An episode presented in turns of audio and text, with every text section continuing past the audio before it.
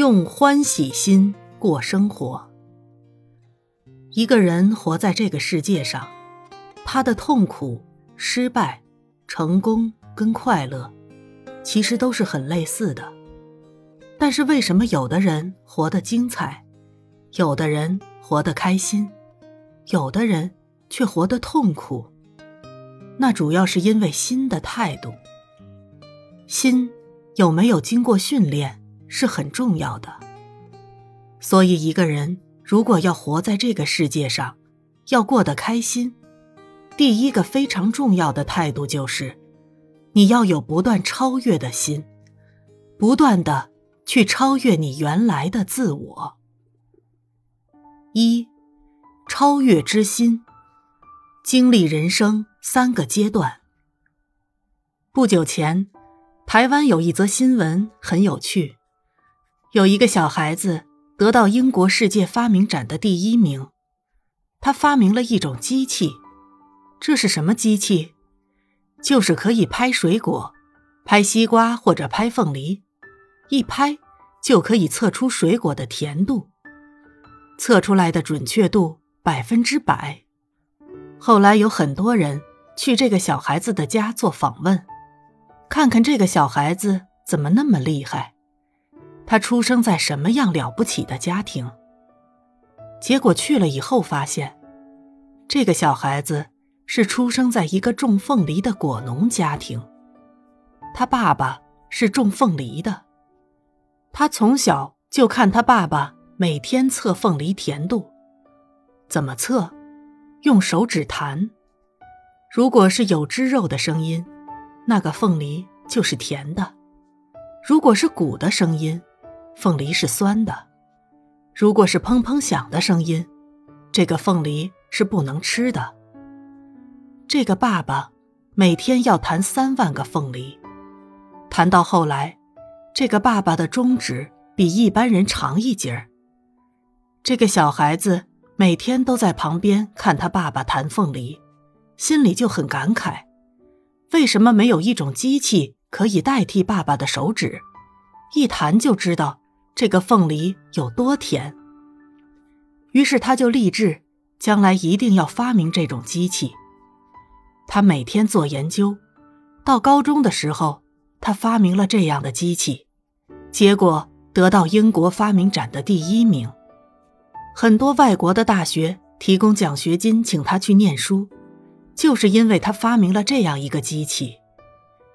看到这样的新闻，使我感动。就是因为这个小孩子从小就想超越自我，为什么要超越自我？因为人活在这个世界上，人就是动物的一种，人有动物的习气。一开始，人追求的就是物质世俗的享受，这种物质跟世俗的享受并没有什么错误，因为凡人就是会不断的追求。但是过了一段时间以后，你会发现，这些并不能带给你真正的快乐。这个时候，你就会进入第二个层次。这第二个层次，就是对文明跟文化的追求。讲到的是动物的一种，我们可以来举一个例子。我有一个朋友是台湾非常有名的画家，名叫吴炫三。有一天我去找他，走进他家的花园，看到里面有一只非常巨大的乌龟。这只乌龟有几百斤重，很漂亮，背上长满了星星。我就问他：“你这乌龟怎么那么漂亮？是哪里来的？”他说：“这只乌龟是我从巴西带回来的。原来他去巴西开画展的时候。”看到这只乌龟很漂亮，他就立志要把这只乌龟带回台湾。可是乌龟没有办法坐飞机，因为太巨大，只能坐船。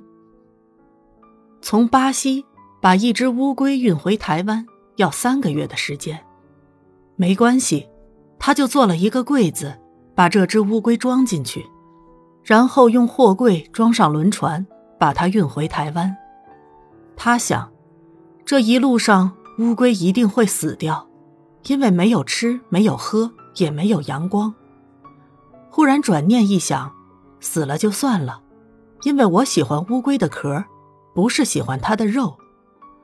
三个月以后，乌龟运到了，他就到港口去接这只乌龟，把货柜打开，将柜子拉出来，然后打开柜子的门。想象不到的事情发生了，突然有一个乌龟的头从这个笼子里面伸出来，脸上带着神秘的微笑。他被吓一大跳，乌龟不吃不喝，没有阳光，三个月还活着，还带着微笑。所以以后大家注意，凡是面带微笑的动物都活得很长久，乌龟、海豚。鲸鱼、大象、白鹤，这些动物脸上都带着微笑。凡是脸上很凶恶的，大概活的时间都不会很长。狮子、老虎、豹子、豺狼，都是脸很难看的动物。既然这个乌龟还活着，就把它养下来吧。他就带回家养。我就问他这个乌龟好不好养。他说很好养，每天早上吃两根香蕉，晚上吃两根香蕉就够了。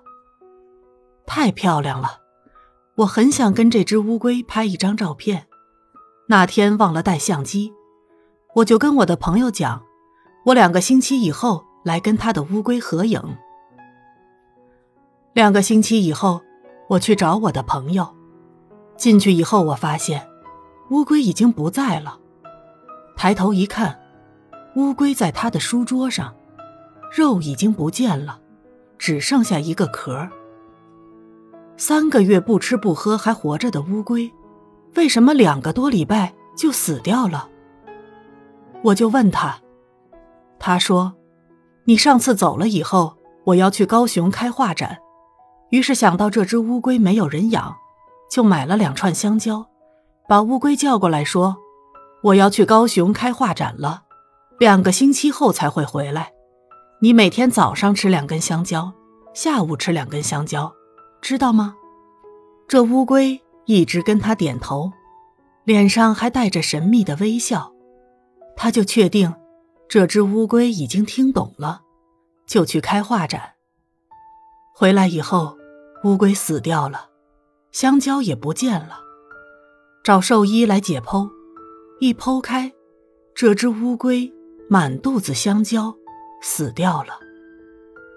原来要让它两个星期吃掉的香蕉，它一天就全部吃光了。乌龟好可惜，我没办法跟它合照了，我就跟那只乌龟的壳合照了一张照片。我在这个照片后面提了一首诗：“巴西乌龟美风仪。”三月不食飞万里，一日贪吃两串蕉，独留空壳向风鸣。所以乌龟是动物，人也是动物。人如果不节制，欲望就跟这只乌龟一样，得不到满足。一个人应该想到，欲望的满足是非常短暂的，而且欲望是永远不能满足的。根据科学家的研究，一个人欲望得到满足有多短暂？假设你把你的舌头拉长，从舌尖到你的喉管，一共是十五厘米。所有食物的满足就在这十五厘米，吞下去都一样。你吃一桌一万块的酒席，跟吃一个五块钱的馒头都是一样的。第二天去检查一下。出来的味道跟颜色都一样，但是很多人为了满足这十五厘米，花了很多的力气。那如果有的人有十七厘米，满足这十七厘米，那种叫做长舌妇或者长舌公，拉开来吞下去都一样。为了这么短暂的满足而花了太多的时间跟精力。实在是不值得的。这个时候，这个人就会走进人生的第二个阶段。这第二个阶段就是文明的、文化的满足。